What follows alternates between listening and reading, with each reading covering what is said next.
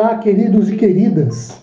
Sejam vocês todos muito bem-vindos a mais uma rápida e objetiva reflexão de uma passagem bíblica para a edificação de nossas vidas relacionais com o Senhor por intermédio desse podcast. Meu nome é Ricardo Bresciani.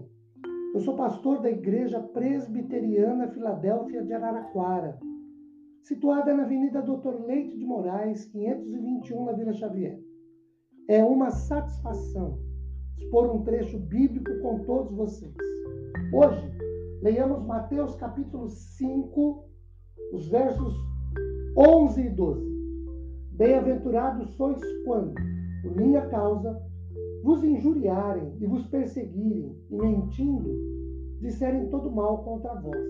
Regozijai-vos e exultai, porque é grande o vosso galardão nos céus pois assim perseguiram os profetas que vieram antes de vós.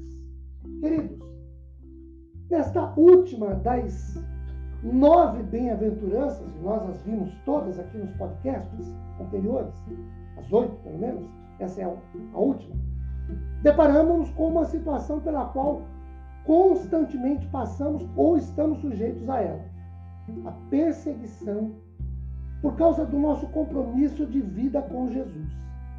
Tal situação no texto se dá da seguinte maneira: primeiro, o texto fala em injúria, vos injuriarão. A injúria é uma falsa acusação, um falso testemunho contra. Depois o texto fala mentindo, dizendo mal contra vós. Isso tem a ver com a calúnia, com o que se fala sem, contudo, ser verdade sobre o que foi dito. Essa situação é um fato. Por exemplo, 1 Coríntios capítulo 4, verso 11 diz o seguinte: Até a presente hora sofremos fome e sede e nudez. Somos esbofeteados e não temos morada certa.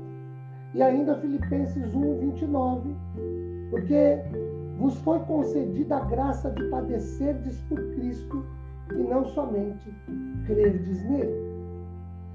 Jesus nos dá três palavras de motivação ante a perseguição por causa de vida comprometida com ele. Olhando para o verso 12 de Mateus capítulo 5, ele diz sobre a alegria e a exultação, quando ele fala em regozijai-vos e exultai. Ao invés de tristes, abatidos, derrotados, sejamos alegres, festivos, jubilosos.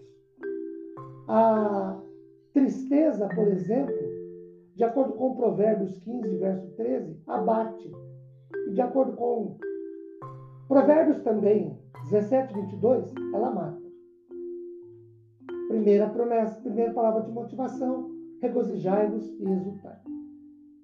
Segunda palavra de motivação, aqueles que são perseguidos por terem compromisso de vida com Jesus.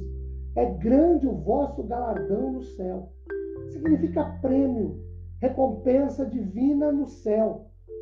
Filipenses 1, 23 e Romanos 8, 17 corroboram essa palavra. Terceiro, o texto diz: já aconteceu antes. E com isso, devemos nos consolar, porque nós não somos os únicos a sermos perseguidos, nem somos os primeiros e ainda não seremos os últimos. Isso já aconteceu antes, não é prerrogativa nossa.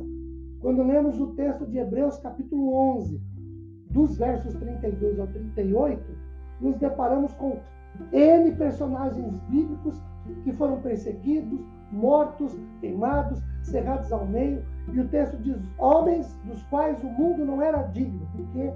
Porque foram perseguidos por causa da fé, do compromisso de vida que tinham com Deus.